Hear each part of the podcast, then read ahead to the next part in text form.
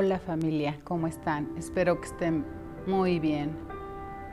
Y pues hoy quiero hablarles de dos cosas que estamos viviendo que no son nada gratas y es la enfermedad y es la muerte. Y pues estamos en una incertidumbre por todo lo que está pasando. Anteriormente yo te había hablado en otra cápsula de Ezequías, lo que había pasado con él. Estaba enfermo gravemente y iba a morir. Y él clamó a Dios, él oró, él lloró y Dios le sanó. En Nehemías 4 también Dios nos muestra que debemos de pelear por nuestros familiares, por nuestra casa. Y dice, lucha, pelea. Y sabes, una manera de pelear por ellos es a través de la oración, interceder por ellos. Son tiempos donde nos debemos de levantar a pelear por nuestras casas si tienes algún familiar o algún amigo que está en enfermedad, pelea por él a través de la oración y Dios hará grandes cosas, Dios lo puede sanar. Pero si no, también mira, yo te quiero comentar lo que hay aquí en la Biblia en 2 de Samuel 12.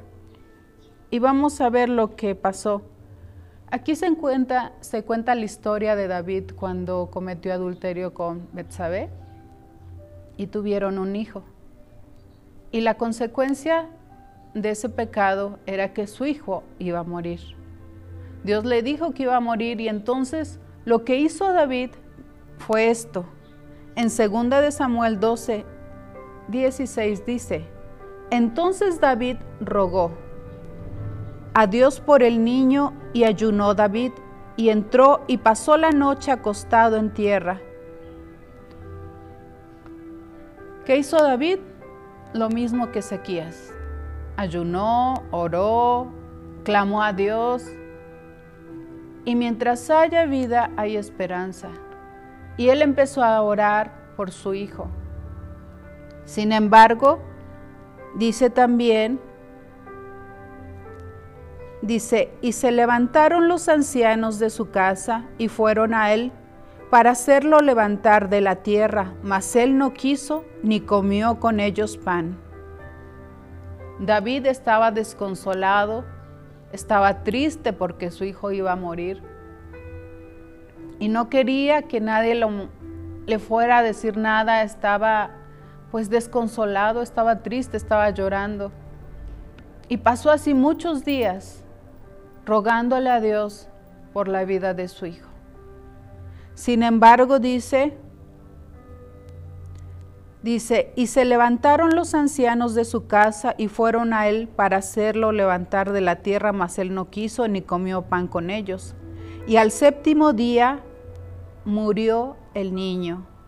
Y temían los siervos de David hacerle saber que el niño había muerto, diciendo entre sí, cuando el niño aún vivía, le hablábamos y no quería oír nuestra voz cuanto más se afligirá si le decimos que el niño ha muerto. Querían consolar al rey David, sus siervos, sus hijos, pero él no quería. Y cuando el niño muere, sus mismos siervos dicen, ¿cómo le vamos a decir la noticia? Si le decimos, pues, pues se va a volver loco. No va a querer ya él también superar esta angustia. Sin embargo, dice, mas David, viendo a sus siervos hablar entre sí, entendió que el niño había muerto, por lo que dijo David a sus siervos, ¿ha muerto el niño? Ellos respondieron, ha muerto. Entonces David se levantó de la tierra y se lavó y se ungió y cambió sus ropas. Fíjense la actitud de David.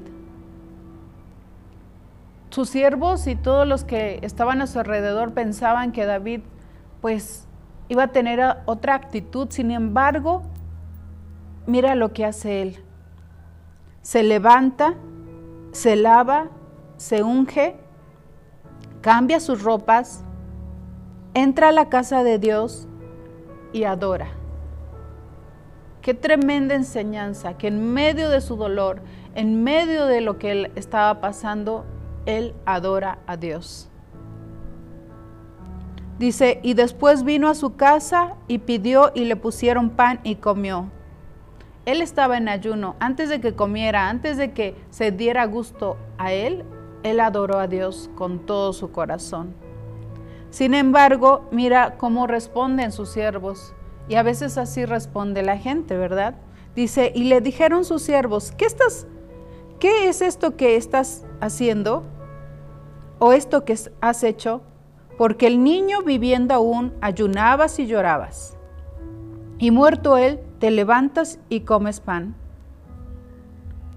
Y respondió, David le responde, viviendo aún el niño, yo ayunaba y lloraba diciendo, ¿quién sabe si Dios tendrá compasión de mí y vivirá el niño?